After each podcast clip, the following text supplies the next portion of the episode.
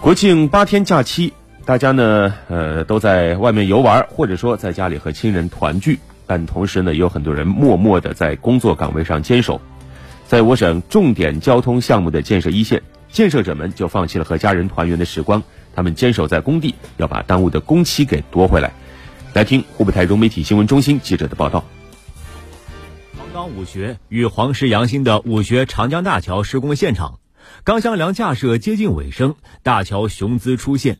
吊机刚刚完成一片钢箱梁架设，斜拉索挂设班组就开始了工作，两道工序无缝衔接。我们把这个钢箱梁吊装，我们把它细分为了二十六道工序，然后每一道工序我们精确到了小时，这样就是吧，有原来正常的钢箱梁吊装要六到七天一个阶段，我们这样调整完了之后，就到了四天一个阶段。由湖北交投集团投资建设的武学长江大桥，全长两千零五十一点五米，是我国第七跨度斜拉桥。远眺大桥，飞扬在滔滔江面的索缆细如琴弦，而事实上，这是一条长一百余米、重二十吨的巨蟒。去年底，武穴长江大桥就开始了钢箱梁架设，受到疫情和汛情影响，钢箱梁厂家停产，大桥面临五米下锅的艰难局面。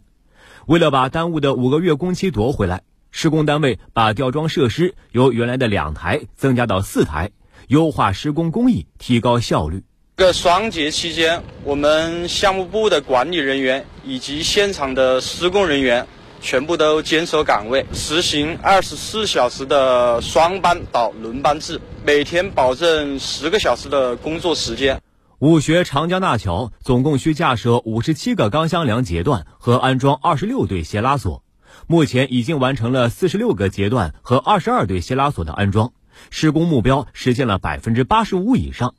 在这个月底前把钢箱梁活弄完成，然后在十一月底以前，我们把钢桥面铺装完成，争取在年底我们把整个项目建成。